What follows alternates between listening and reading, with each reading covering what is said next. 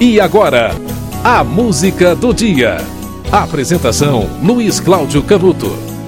Se você já foi ao supermercado comprar um chocolate diamante negro, talvez você não saiba que está fazendo um tributo ou uma homenagem involuntária a um dos melhores jogadores do início do século XX, Leônidas da Silva, que nasceu no dia 6 de setembro de 1913, no Rio de Janeiro, e morreu em 2004, aos 90 anos de idade. Ele jogou no São Cristóvão, no Sírio Libanês, no Bom Sucesso, foi para o exterior, jogou no Penharol, voltou ao Brasil. Aí jogou no Vasco da Gama, Botafogo, Flamengo e São Paulo, além, claro, da seleção brasileira.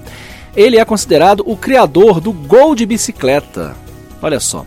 E Leônidas da Silva talvez não tenha tido um sucesso futebolístico à altura do que ele foi por causa da Segunda Guerra Mundial, né? Não houve as Copas de 42 e de 46, quando ele brilhou, por causa da Segunda Guerra. Depois da Copa de 38, que ele jogou, o Brasil só foi jogar de novo na Copa de 50, a Copa do Brasil, que aliás foi vencida pelo Uruguai. Leônidas da Silva foi tricampeão carioca pelo Botafogo em 35 e pentacampeão paulista pelo São Paulo. A primeira competição importante foi em 34 na Itália. O Brasil fez uma péssima campanha, mas o único gol do Brasil, adivinha quem foi? Dele, Leônidas da Silva. Depois de sair do futebol em 51, um ano depois, no ano seguinte, aliás, à Copa do Mundo, ele continuou ligado ao futebol. Foi dirigente do São Paulo e depois virou comentarista esportivo. Um comentarista, aliás, bastante duro, bastante direto, né? Dava, fazia comentários bastante diretos mesmo. Não agradava todo mundo, não. E com essa profissão de comentarista, ele chegou a ganhar sete troféus Roquete Pinto. O cara era bom também como comentarista. E a carreira dele é, no rádio foi interrompida por causa do mal de Alzheimer, que em 74 o atingiu. Durante 30 anos ele viveu com esse mal em uma casa de idosos em São Paulo e sempre acompanhado de sua esposa. E morreu no dia 24 de janeiro de 2004 por causa de complicações da doença. A música de hoje se chama Diamante Negro e mostra como essa expressão, diamante negro, chegou a lugares inimagináveis, como por exemplo a Bahia.